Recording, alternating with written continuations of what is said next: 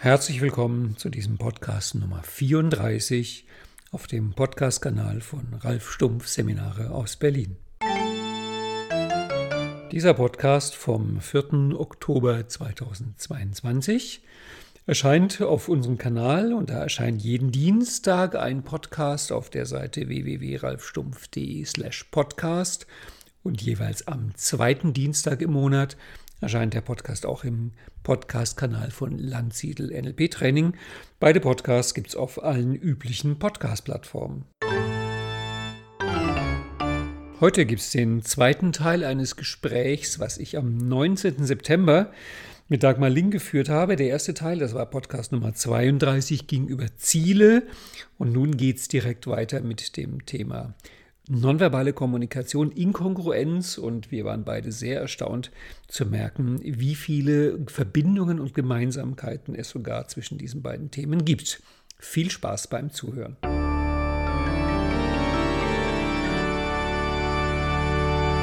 Liebe Dagmar, hallo und herzlich willkommen zu diesen fünf Minuten nach dem 32er Podcast auf den 34er Podcast. Hi Ralf. Wir nehmen ihn jetzt auf am 19. September, aber auf Sendung geht er am 4. Oktober. Und wie es der Zufall so will, zwischendurch kamen sogar Fragen zu unserem 32er Podcast. Ja. Die kamen uns selber. Genau. Beantworten wir sie noch. Ich war völlig im Film und bin davon ausgegangen, dass du jetzt das Zielewochenende im Practitioner übernimmst. Das mhm. hier noch an. Nein, das Zielewochenende ist im Mai. Ja. Das, was du jetzt im Practitioner machst, ist das Wochenende nonverbale Kommunikation. Auf das beziehen wir uns jetzt in diesem Podcast. Genau so ist es. Also damit ist die Verwirrung wieder zu Ende. Ja. Und ich überlege gerade, wenn wir jetzt über nonverbale Kommunikation, Kongruenz, Inkongruenz den Podcast machen, kann ich überhaupt nicht sagen, ich freue mich jetzt mit dir zu sprechen. Ich müsste eher sagen, ich freue mich jetzt mit dir zu sprechen. Also, ich freue mich jetzt wirklich mit dir zu sprechen. Ich mich auch. In der Richtung. Genau. Glaubst du, wir haben viele Zuhörer, die nicht wissen, was Inkongruenz ist? Ich fände es, glaube ich, gut, wenn du es nochmal kurz äh, in deinen Worten erklärst. Genau, das, was wir gerade gemacht haben. Also, wie ich NLP gelernt habe, galt noch die Regel, Inkongruenz ist, wenn man, also da wurde sehr vereinfacht dargestellt, wenn ich quasi das eine sage und das andere in Körper und Stimmklang ausdrücke. Also zum Beispiel mhm. sowas wie, ich freue mich jetzt wirklich mit dir zu sprechen. Und damals habe ich noch gelernt, dass die nonverbale körperliche Aussage die Wahrheit ist und die verbale Aussage die Lüge. Dazu würde ich heute definitiv nicht mehr stehen. Ich bin mhm. also gerade auch nach Gunter Schmidt bin ich der Meinung, jede, jede Parabotschaft, jede Teilbotschaft drückt etwas Wahres aus. Ja. Ich glaube, die Menschen sind einfach viel komplexer, als man es am Anfang wahrhaben wollte. Und es sind halt viele Sachen in einem. Aber die Grundidee von Konkurrenz, Inkongruenz ist, Inkongruenz ist, wenn du mehrere Botschaften gleichzeitig sendest, die auf den ersten Blick nicht zusammenpassen. Mhm. Genau. Und darüber machst du was. Voller, darüber mache ich was, genau. Voller Freude. Practitioner, genau. Voller Freude. Ja. Mhm. Was machst du mit dem Thema so in deinem? Also für mich war das damals eigentlich eines der Hammer-Themen in meinem Practitioner. Ich erinnere mich noch bis heute, das war das Nummer eins Thema, wo ich, nachdem ich das im Practitioner gelernt habe, in einer anderen Welt gelebt habe. Mhm. Mir plötzlich klar geworden ist, dass die meisten Leute die meiste Zeit inkongruent sind und das war mir vorher nie aufgefallen. Und mhm. plötzlich war es da. Es war wirklich ein Schock. Weißt mhm. du noch, wie es dir ging, als du das gelernt hast? Ja, ich glaube, bei mir war es ähnlich. Also ähm, ich erinnere mich an die Übung, die ich auch mache, dass wir ganz bewusst ähm, Inkongruenz zeigen. Also sowas wie, ähm, ich be bestelle ein kleines Glas Cola und zeige ein großes. Ähm, mhm. Also, dass, dass, dass wir wirklich auch bewusst einmal üben, wie ist es denn, das auch so zu, zu spüren, also die andere Person. Ähm, und so ging es mir damals auch, dass ich dachte, ah, interessant, ich wusste gar nicht, dass, dass das einen Namen hat, aber ich kann jetzt dieses Gefühl auch besser zuordnen. Ja. Für mich war wirklich schockierend zu merken, es handelt sich um ein dermaßen Alltagsphänomen. Und ich mhm. hatte es nicht gemerkt und ich finde es bis heute erstaunlich, obwohl ich es inzwischen auch weiß, dass es die meisten Leute wirklich nicht merken. Also ich hatte, ähm, da hatte ich ja schon NLP gemacht. Ich habe ja angefangen gleichzeitig mit dem Studium, dass ich mich mit NLP beschäftigt habe, auch wenn ich die Ausbildung erst hinterher gemacht habe. Und dann habe ich durch Erkenntnis typisches Spezialverhalten geschafft, meine Zwischenprüfung zu versieben am Studium. Mhm. Und hatte aber das Gefühl, das muss jetzt in der Familie keiner wissen, die machen sich nur unnötig Sorgen und ich schaffe es eh ein Jahr später, was dann auch so war. Jedenfalls, ich war dann zu Hause und bei meiner Oma und die fragte mich, na, alles in Ordnung im Studium? Und ich habe gesagt, ja, und dabei den Kopf total geschüttelt, also richtig dolle geschüttelt und bin so erschrocken über mich selber, ja. weil mir aufgefallen ist, ich sage ja und mein Kopf schüttelt. Und obwohl meine Oma mich angeguckt hat, hat sie es nicht gesehen. Mhm. Und das fand ich eigentlich noch viel verblüffender zu merken, die Leute merken es nicht. Mhm. Merken es nicht. Ja, wir sind, glaube ich, darauf getrimmt, dem Verbalen zu vertrauen. Ja. Wenn es jemand sagt, dann ist das, was die Person sagt, die Wahrheit. Ja. Und ich glaube, das äh, führt tatsächlich im Alltag häufig zu Problemen, gerade auch in Partnerschaften, dass äh, wir das glauben, was gesagt wird und nicht das, was wir irgendwie so spüren was da vielleicht, ne? So ähm, dieses, ja. hast du Lust mit mir ins Kino zu gehen und dann passiert ein ähnlicher Effekt wie, wie der, den du gerade beschrieben hast. Die Person sagt, ja, ich habe total Lust und schüttelt dabei mhm. so ganz leicht, kaum merklich den Kopf. Und ja, du hast doch gesagt, du hast Lust mit mir ins Kino ja. zu gehen. Ne? Und irgendwie beide sind gleich drauf hinterher. Für mich war es auch so, wie du es genau gesagt hast. Ich habe dann hinterher verstanden, woher oft dieses komische Gefühl kam. Weil das ist ja so, man hat ganz oft im Gespräch ein komisches Gefühl. Mhm so quasi so Wahrnehmungen ja. und so, so pseudo-esoterisch. Und plötzlich bekommst du dafür eine beinharte Erklärung. So nach dem mhm. einfach hin, guck mal einfach, wie der guckt währenddessen, wie die Stimme klingt, was der Kopf macht und so. Es war wirklich, also fast noch erstaunlicher als Inkongruenz finde ich die Fähigkeit, Inkongruenz nicht wahrzunehmen. Mhm es, äh, es zuordnen zu können. Also dieses, ich glaube, so Schluckauf im Gehirn ist das manchmal. Ne? Man hat so das Gefühl, ja gut, aber was nehme ich denn jetzt gerade wahr? Ja. Die Person hat doch gesagt das. Was habe ich jetzt für ein komisches Gefühl? Und häufig auch so, dass man dieses eigene komische Gefühl in Frage stellt, weil es einfach nicht zusammenpasst. Und ich glaube, sich diese Erlaubnis zu geben, genau diesem Gefühl zu trauen, macht mhm. einiges einfacher, weil dann stelle ich einfach die richtigen Fragen, nämlich hast du denn tatsächlich Lust, mit mir ins Kino zu gehen? Ich habe wahrgenommen, du hast den Kopf geschüttelt. Und dann ja, kommen wir auf eine Ebene von Ehrlichkeit auch, weil wir ja häufig auch Dinge ähm, sagen, um jemand anderen vielleicht auch nicht zu verletzen, wo genau das ja passiert, dass wir. Ja, muss ich mit einem inkongruenten Ja und Nein antworten, mm, weil ich okay. glaube, also wir wissen es ja beide, die Übung, die du auch machen wirst an dem Wochenende, also eine Inkongruenz anzusprechen, führt nach meiner Erfahrung oft zu keinen guten Gesprächen. Also zu sagen, äh, du sagst ja, aber ich habe so das Gefühl, ich nehme so wahr, ich habe den Eindruck, du meinst das gar nicht, weil du ja auf dir ganz nahe auch am Thema bloßstellen bist. Genau, und wenn ich aber ganz konkret eine Wahrnehmung habe, wie du schüttelst den Kopf, magst du, magst mhm. du vielleicht noch mal was dazu sagen? Ich glaube schon, es kommt auf die Art der Beziehung an, aber ich glaube, ja. in, in engen Beziehungen kann man es schon ansprechen. Das stimmt. Du hattest ja vorhin auch gesagt beim Thema äh, so quasi in, in sowas wie Partnerschaften. Ja, genau. In der Art. Wobei natürlich die Inkongruenz so im Leben auch ganz oft, also was mir jedes Mal auffällt, ist, du kannst dir im Grunde kein Politiker-Interview angucken, ohne mhm. dahin zu schmelzen, in welchem Missverhältnis verbale und nonverbale Signale sind. Es ist mhm. erstaunlich. Mhm. Also ich glaube, da, ich würde ja inzwischen sogar sagen, Konkurrenz ist die Ausnahme. Anfangs dachte ich, Inkongruenz ist die Ausnahme. Also da dachte ich, wir sind normalerweise konkurrent und manchmal inkongruent. Ich drehe es inzwischen komplett um. Ich glaube, wenn du einen kongruenten Menschen sehen willst, guck dir ein Baby an. Ja. Aber Ab dem dritten, vierten Lebensjahr ist das so, dass eigentlich wir zu komplex sind, dass da so viel in uns ist und alles will gleichzeitig raus, dass du immer so eine, so eine Kombi bekommst. Glaubst du, dass uns Inkongruenz anerzogen wird? Nee. Nee, ich glaube, dass es einfach der, der Ausdruck von unserer Komplexität ist. Also, wie du schon sagst, ähm, jemand fragt dich, gehen wir ins Kino? Hm eine Seite in dir ist wirklich ehrlich der Meinung, oh Gott, ich habe keinen Bock auf Kino und vor allem nicht auf den Film. Eine andere Seite von dir ist wirklich ehrlich der Meinung, du bist mir ein wichtiger Mensch und die Beziehung zu dir ist mir wichtig. Mhm. Und es sind zwei zutiefst ehrliche Bestrebungen in dir. Wie willst du dich da raus manövrieren, außer mit einer Inkongruenz? Mhm.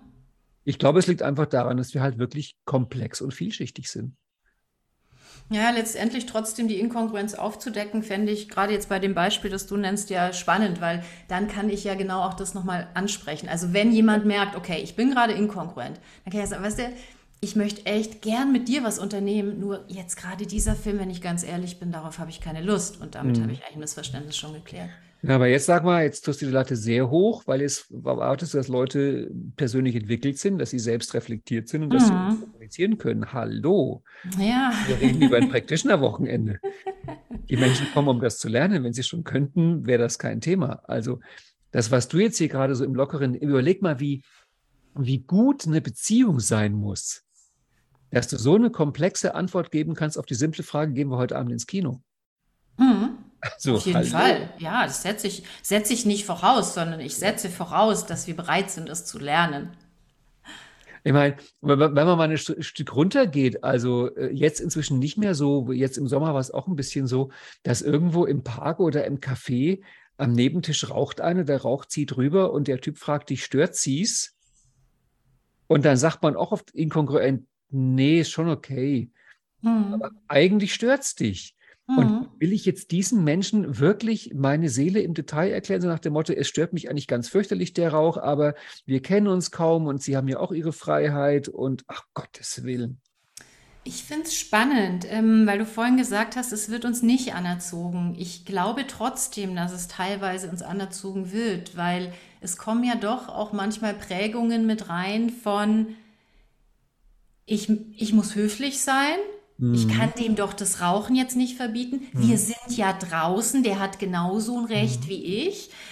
Ähm, ich glaube schon, dass es, also gerade so meine Generation, wenn ich, wenn ich so zurückdenke, also auch so ein gewisser Gehorsam, der, der anerzogen wurde, der schon manchmal dazu führt. Und ich finde, das ist ein sehr passendes Beispiel, was du, was du jetzt auch bringst ähm, mit, mit dem Rauchen im Café, weil ich weiß, dass ich mich da schon oft gestört fühle und äh, mich dann meist einfach weiter wegsetze. Mhm. Und trotzdem ähm, niemandem verbieten würde, am Nebentisch zu rauchen.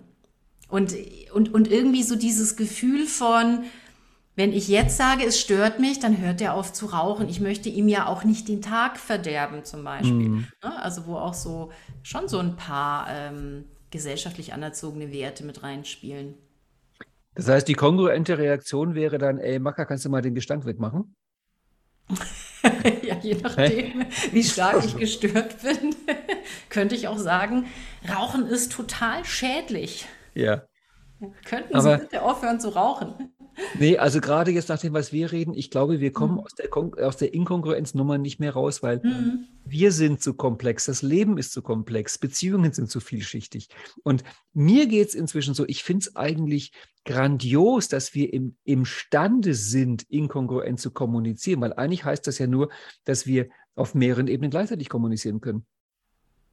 Und natürlich würde ich mir wünschen, das wäre der Traum, dass wenn mich einer fragt, stört dies und ich sage, nö, ist schon okay, der halt mitkriegt, dass es kein kongruentes Ja war. Hm.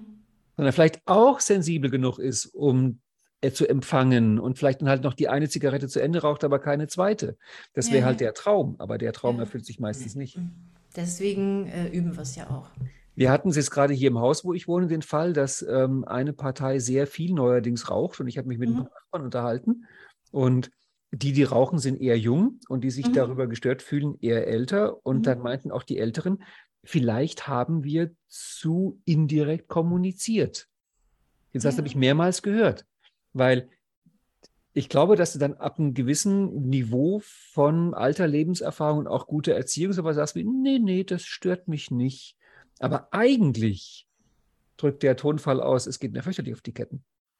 Ja, und es geht ja auch nochmal darum, ähm, ist es eine direkte Kommunikation, also man spricht miteinander oder ist es eine schriftliche Kommunikation? Im Schriftlichen geht ja das Nonverbale komplett ja. äh, verloren, ne? also außer man macht noch so ein paar Smileys rein und natürlich mhm. die Art, wie was formuliert ist.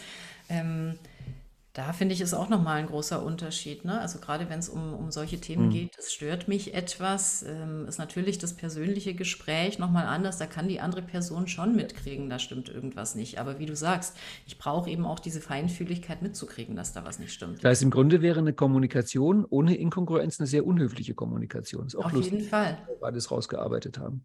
Auf jeden Fall. Und da, ähm, ich bin ein großer Fan von radikaler Ehrlichkeit und da kommen wir genau dahin, dass wir letztendlich, wenn wir kongruent kommunizieren, wirklich auch ehrlich kommunizieren. Also das, was da ist, lege ich offen. Und das und ist auch so dieses ich, Beispiel, dass ich. Unhöflich? Ähm, ich weiß, nee, also ich weiß nicht, ob es unhöflich ist, aber es ist Hm. ehrlich. Und ich glaube, ehrlich wird in unserer Gesellschaft häufig als eher unhöflich Das angesehen. meinte ich damit, ja.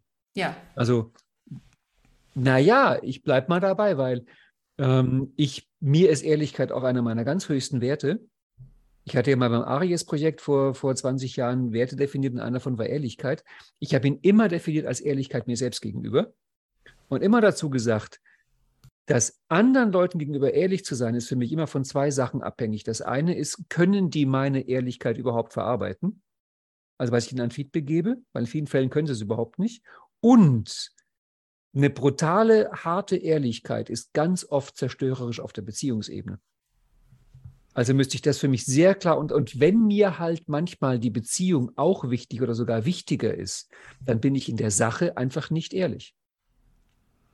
Genau, und ähm, um, um nochmal auf die Höflichkeit Mhm. zurückzukommen. Ich bin nämlich neulich irgendwie über eine Definition von höflich ähm, gestolpert. Mhm. Und höflich bedeutet ja, ich bin ähm, achtsam mit dem anderen, Mhm. ich bin rücksichtsvoll, ich bin freundlich, ich bin korrekt, auch Mhm. wohlerzogen. Also das, das ist zum Teil alles andere als ehrlich, weil Ja. das bedeutet ja, ähm, ich, ich sage auch etwas oder tue auch etwas, um dem anderen rücksichtsvoll zu begegnen, Mhm. aber vielleicht gar nicht mir selbst gegenüber. Und dann komme ich natürlich schon in diesen Bereich von, ähm, wenn ich ehrlich bin, bin ich vielleicht eben unhöflich. Mhm. Und das ist eben oft nicht, nicht so gern gesehen. Also ich bin inzwischen wirklich, im Gegensatz zu meinen NLP-Anfangsjahren, bin ich ein glühender Verfechter von inkongruenter Kommunikation. Es ist für mich einfach viel, so komisch das klingt, ehrlicher. Weil ich meine, wenn ich in mir zwei oder drei Bestrebungen habe, wenn ich also zum Beispiel halt die Beziehung erhalten möchte und auf den Film trotzdem keine Lust habe, Hm. Finde ich, ist die eleganteste Möglichkeit, das zu kommunizieren mit einem inkongruenten Ja.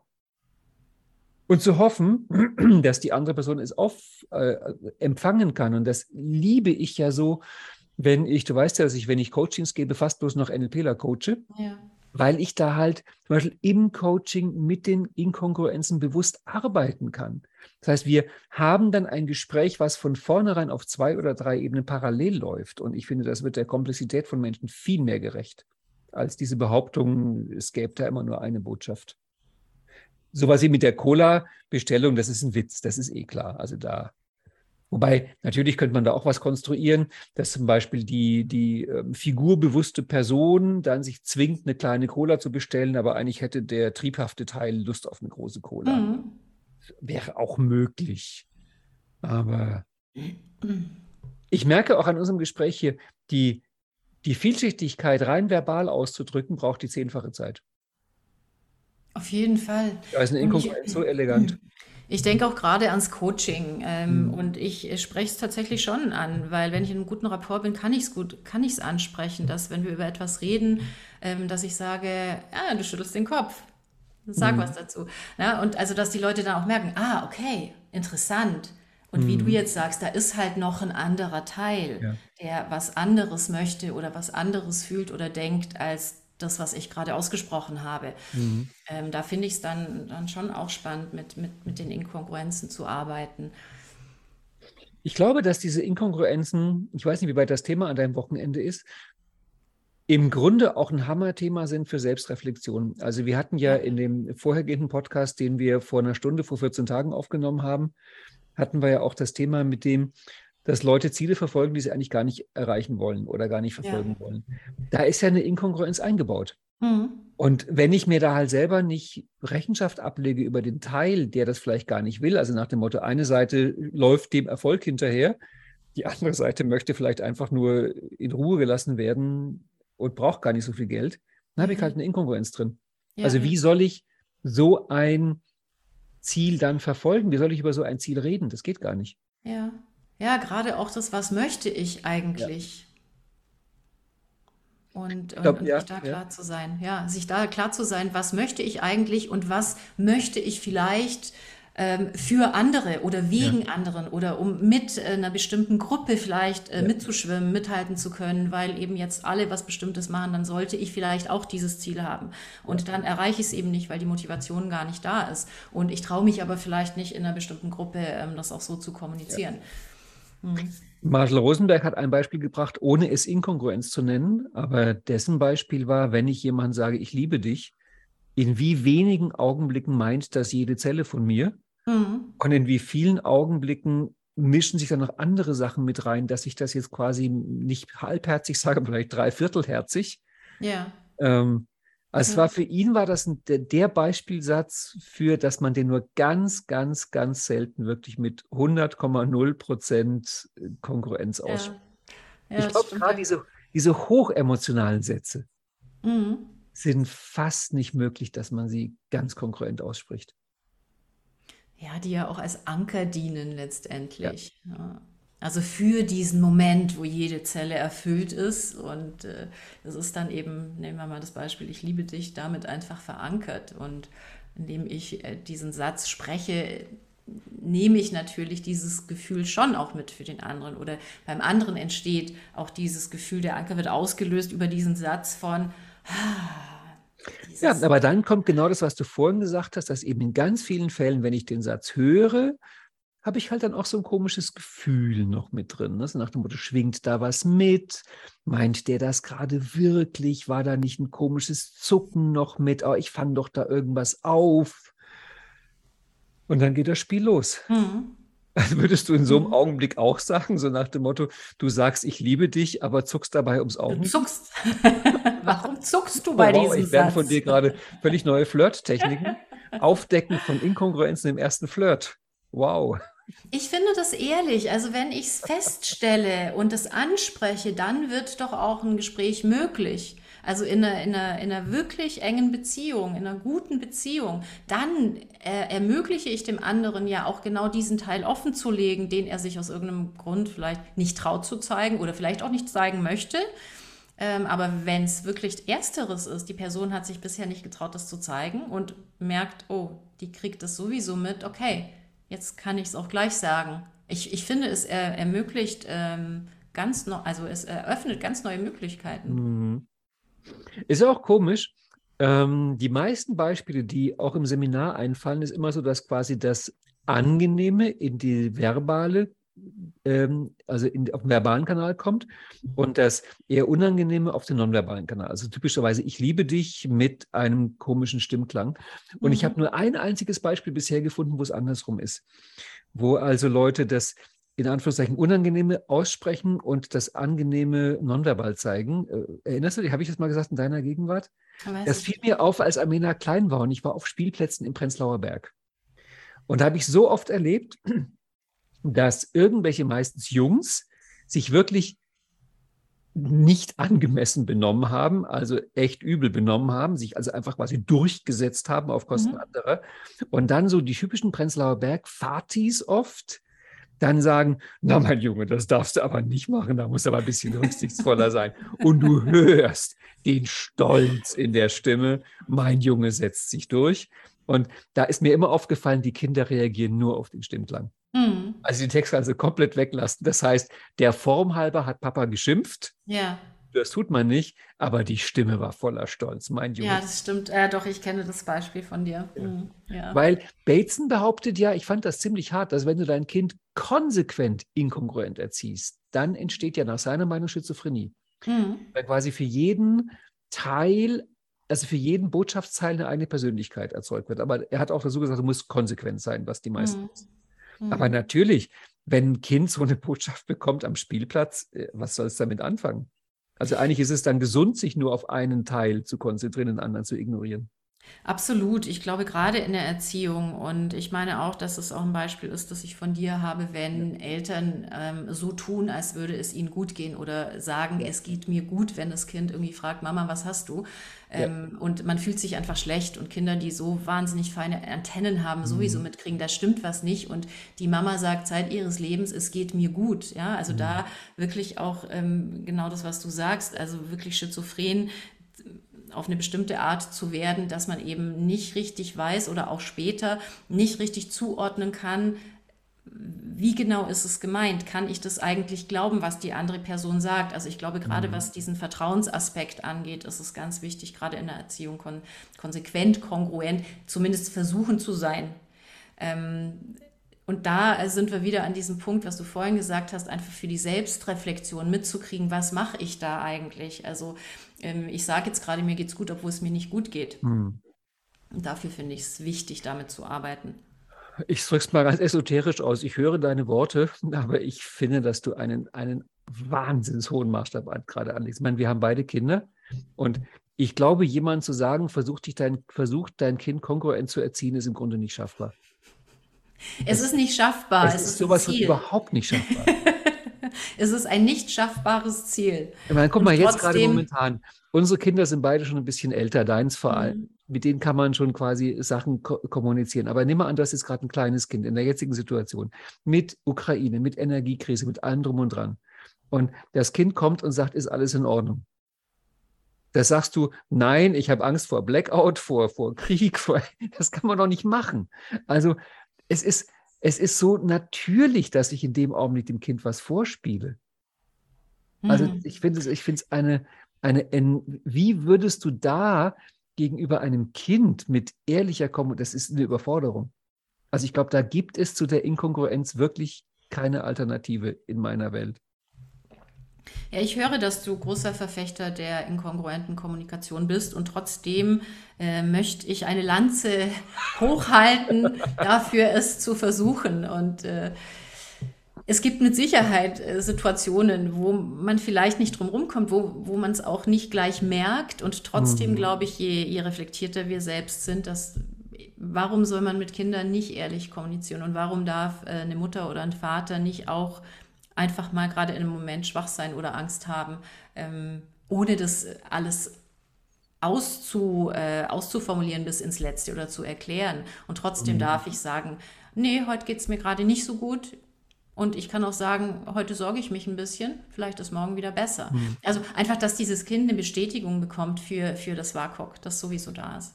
Du baust immer, finde ich, einen Joker mit ein. Und mit diesem Joker stimme ich dir komplett zu, weil du immer die kleine Bedingung einbaust, wenn man entwickelt und reflektiert ist. Mhm. Ja, da absolut. Komplett zu. Absolut. Nur gerade darum würde ich zum Beispiel sagen, dass gegenüber Kindern, gegenüber Coaches oder wenn du Arzt bist, gegenüber von Patienten, wo ich vielleicht sage, die Person hat jetzt gerade noch nicht die Ressourcen, die Botschaft komplett zu verarbeiten.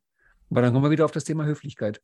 Aber mhm. definitiv zum Beispiel auch im Coaching, wenn ich mit NLP-Lern arbeite, da sind gerade die Inkongruenzen ja oft wirklich der Weg zur, zur Erkenntnis und zur Lösung, dass wir das gemeinsam rausarbeiten. Welcher Teil ist noch mit drin? Welcher Teil will noch kommunizieren?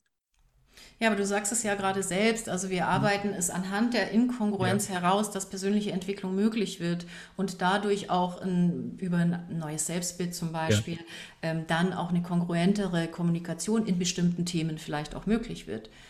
Also ich sehe es schon auch erstmal als äh, notwendig an, auch als sinnvoll an. Gerade mhm. im Coaching ist es ja ein Geschenk, wenn jemand inkongruent ist. Und trotzdem wäre für mich schon ähm, das Ziel, und wir sprechen über persönliche Entwicklung, mhm. tatsächlich auch hinzukriegen, kongruent, und da sind wir wieder bei der Ehrlichkeit, zu kommunizieren.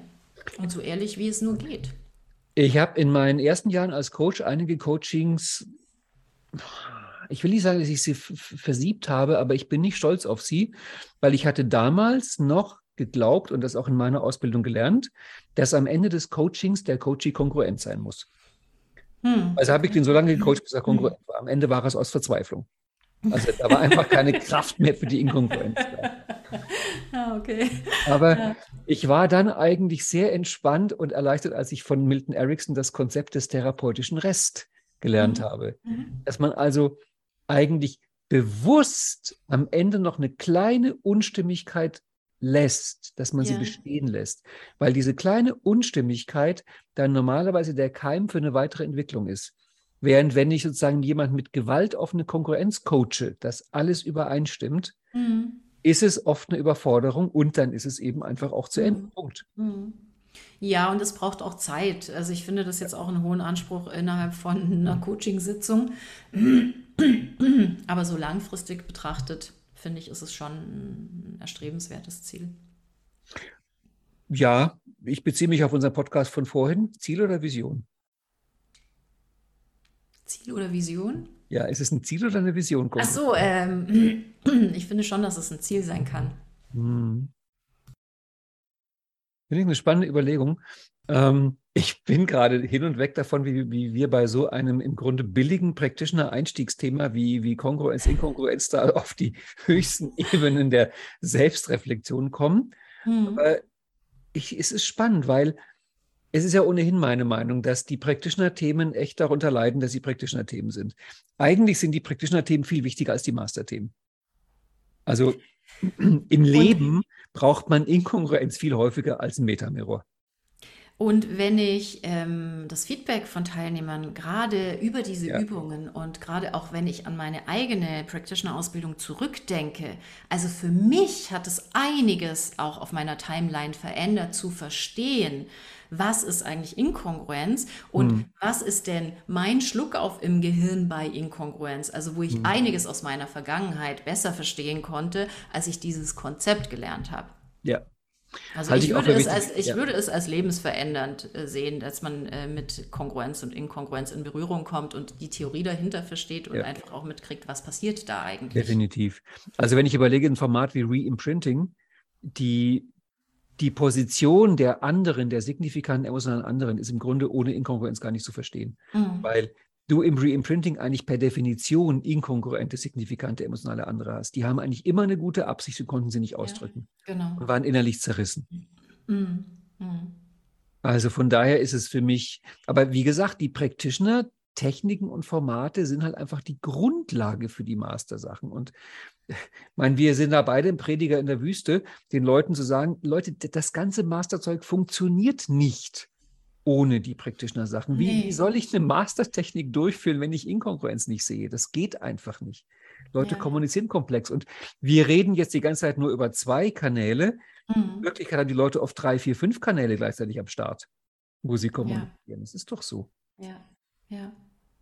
Ja, und ähm, das habe ich auch manchmal in den, in den Coach-Kursen, ne, dass mich dann auch die Jungcoaches fragen, also kann ich dieses Masterformat, das kann ich dann jetzt immer im Coaching mhm. machen, wo ich natürlich auch immer diese Klammer nochmal setze. Kannst du machen, wenn die Leute NLP können, wenn die schon ähm, die, die Grundlagen zumindest können. Du kannst nicht mit jedem ein Reimprinting machen. Mhm. Ähm, es funktioniert zumindest besser und ich will nicht sagen, es muss jeder eine Practitioner-Ausbildung gemacht haben. Es gibt ja Menschen, die können es auch ohne. Und trotzdem brauche ich diese Grundlage, um diese Masterformate auch im Coaching äh, mich durchführen zu lassen von einem Coach.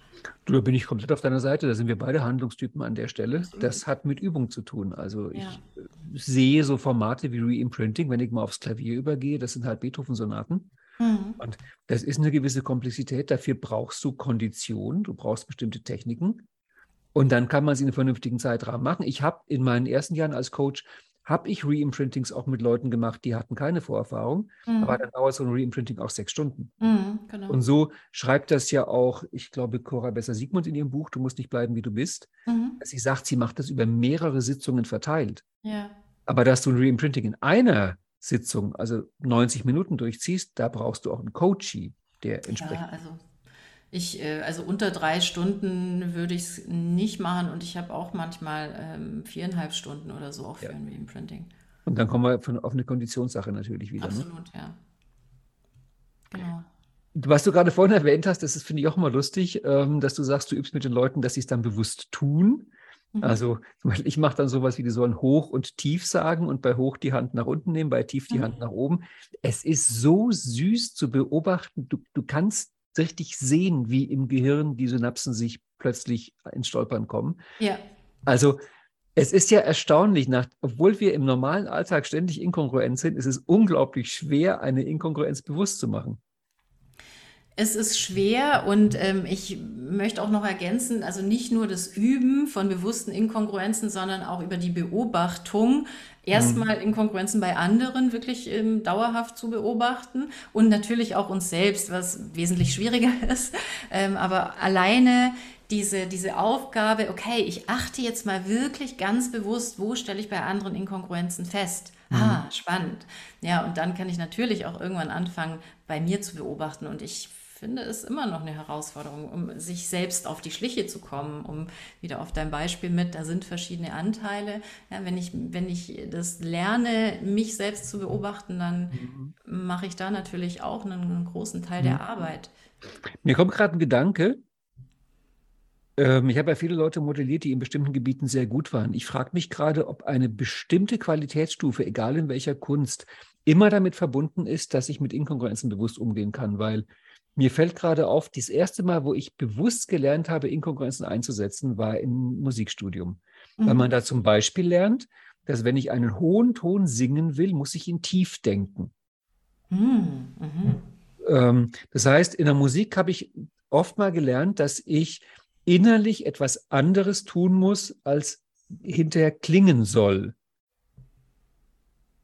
Und da wüsste ich eine Reihe Beispiele dafür in der Musik. Zum Beispiel auch beim Dirigieren war das eine der Hauptsachen, dass ich häufig, um bestimmten Effekt zu erzielen, muss ich was anderes dirigieren, als ich eigentlich gerade höre. Zum Beispiel, dass ich ganz oft ähm, einen Moment vorher das Signal schon gebe, was ich gleich erst hören werde. Also ich höre das eine, aber ich zeige schon das andere.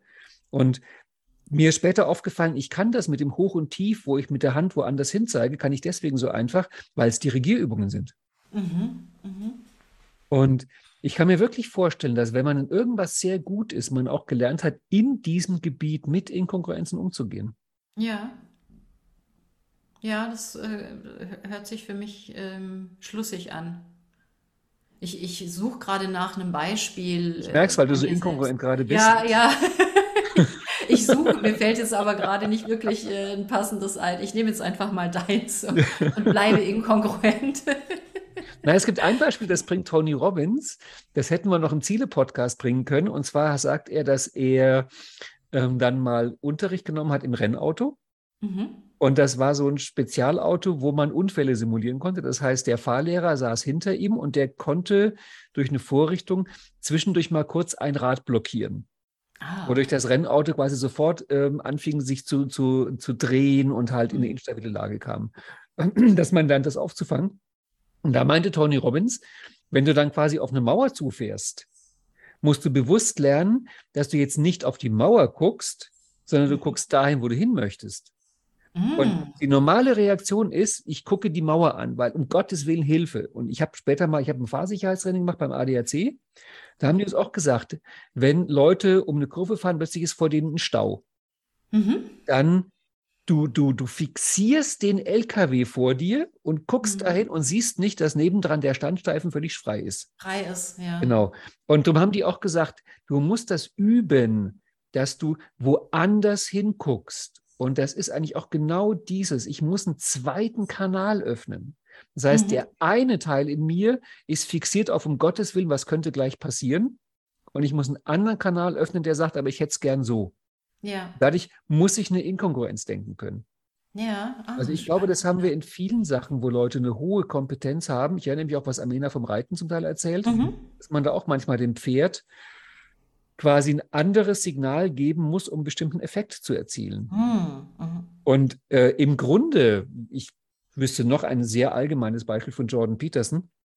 Ähm, es gibt ja ich, ohne jetzt allzu sehr vorzugreifen von deinem Wochenende, es gibt ja simultane und sequenzielle Inkongruenzen. Also simultan ist, dass ich halt gleichzeitig verschiedene Sachen mache und sequenziell ist, dass ich sie nacheinander mache. Mhm. Und wenn ich mich in der Gegenwart einschränke, um es in Zukunft gut zu haben, ist das eine Inkongruenz.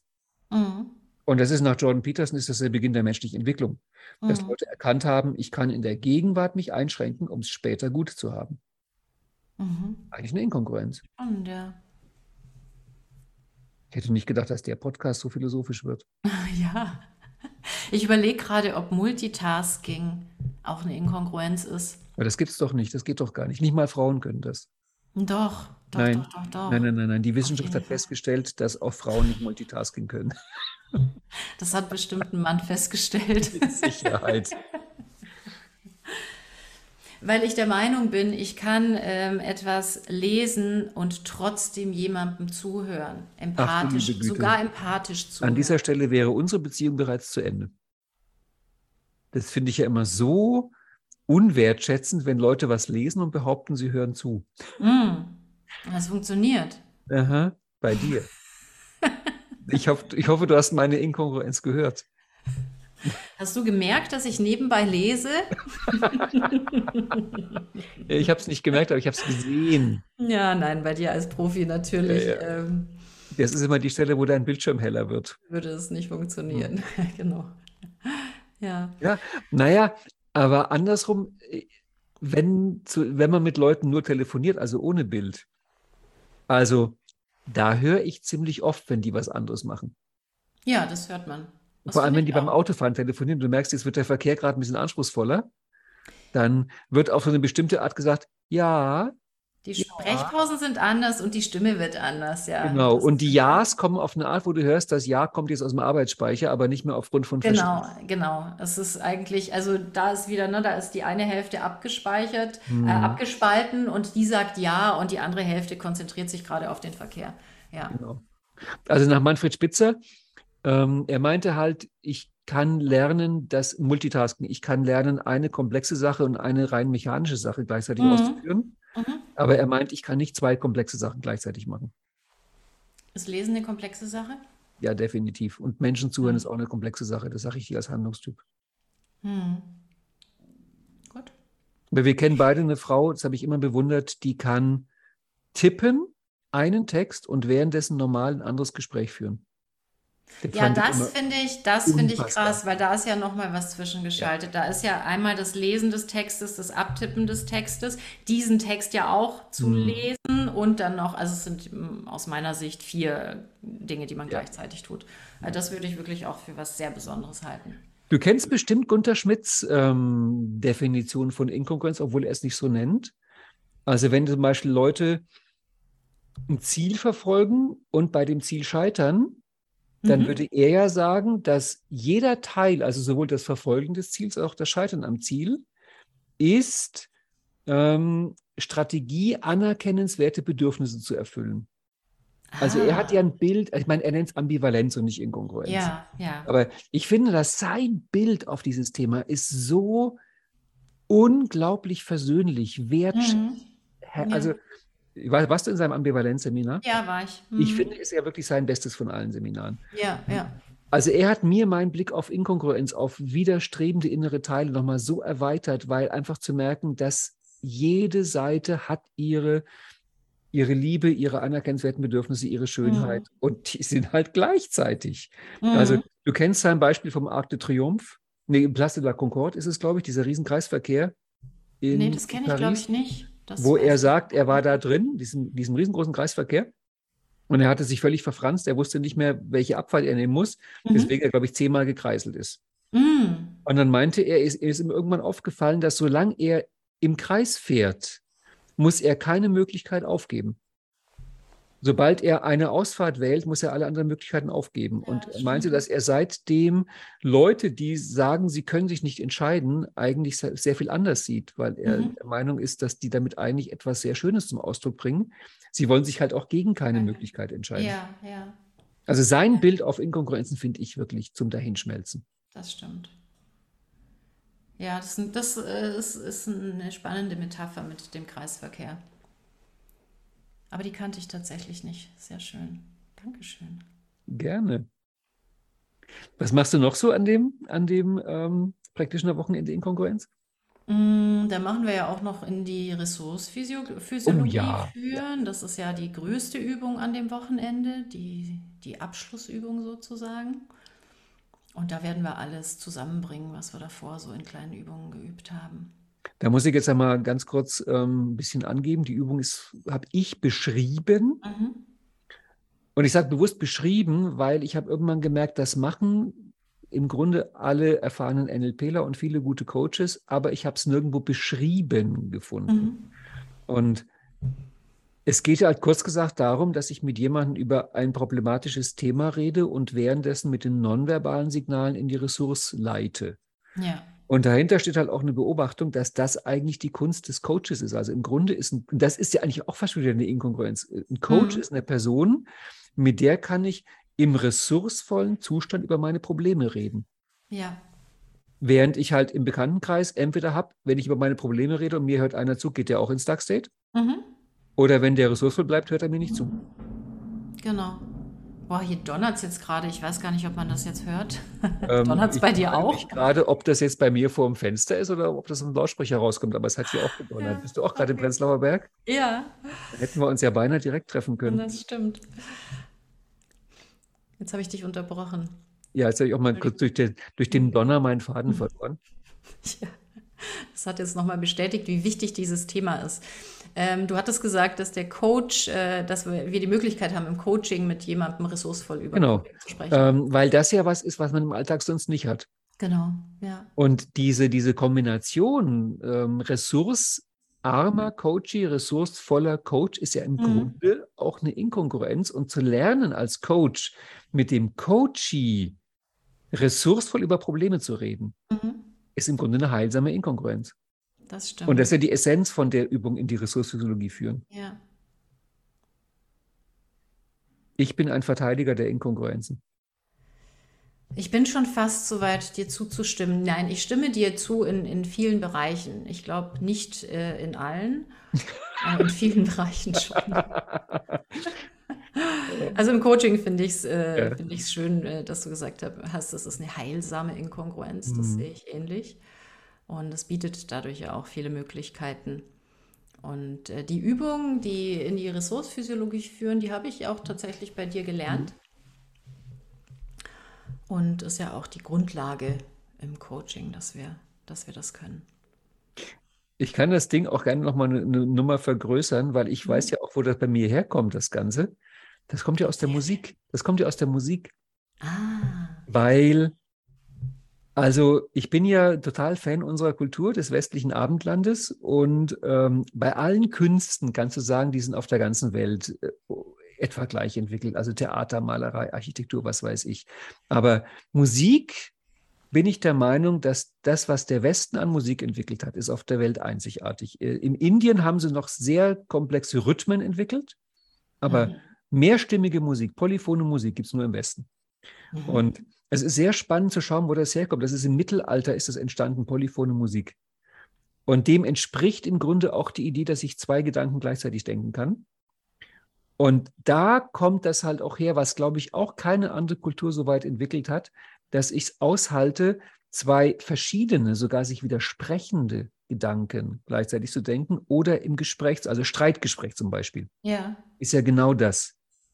Und ich finde es eine von den großen Qualitäten des Westens eben, das auszuhalten, eine andere Meinung, eine zweite Meinung, eine abweichende Meinung. Und das ist im Grunde Inkongruenz. Ich meine, ein Parlament ist mhm. die zur Politik geronnene Inkongruenz. Mhm. Und ich, wir, wir kennen uns gut genug, um zu wissen, uns beide wäre es gruselig, in einer Gesellschaft zu leben, wo im Parlament alle Entscheidungen mit 100 Prozent Mehrheit getroffen werden. Absolut. Das ja. möchte ich nicht. Nee, ich will, nicht. dass die sich streiten da drin. Mhm. Das heißt, im Grunde wünsche ich mir ein inkongruentes Parlament. Ja. Ja, das ist die Voraussetzung für Demokratie. Richtig. Und da tät man sich alles andere wünschen, als dass immer alle einer Meinung sind. Ja. Ja, ich stimme dir zu. Du hast mich, du hast mich jetzt gekriegt. Okay. Ich das bin heißt, auf deiner Seite.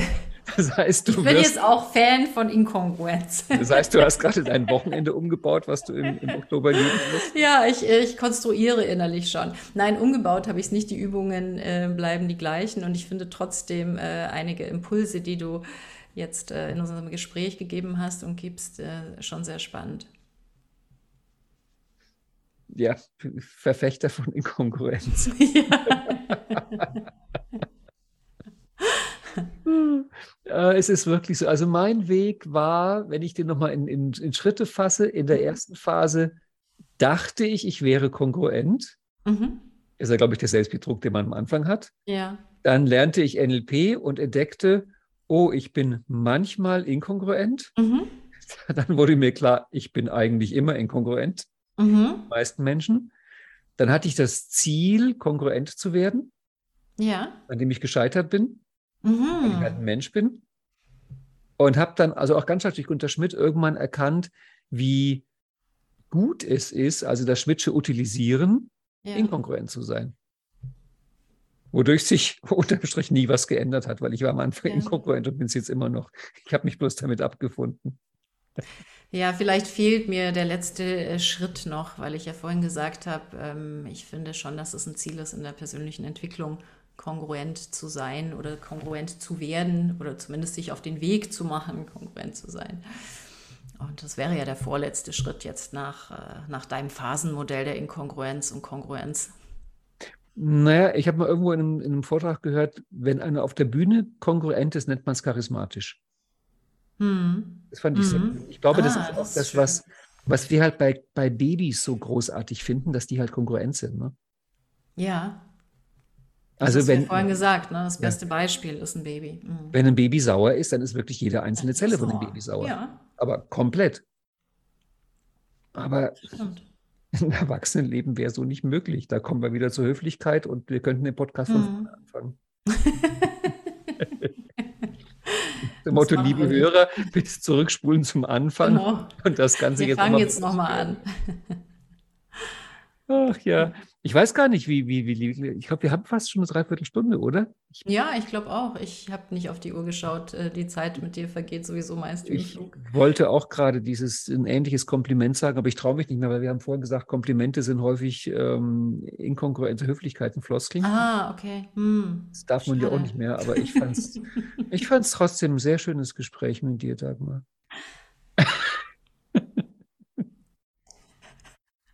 Ich fand es auch sehr schön, Ralf. Gut.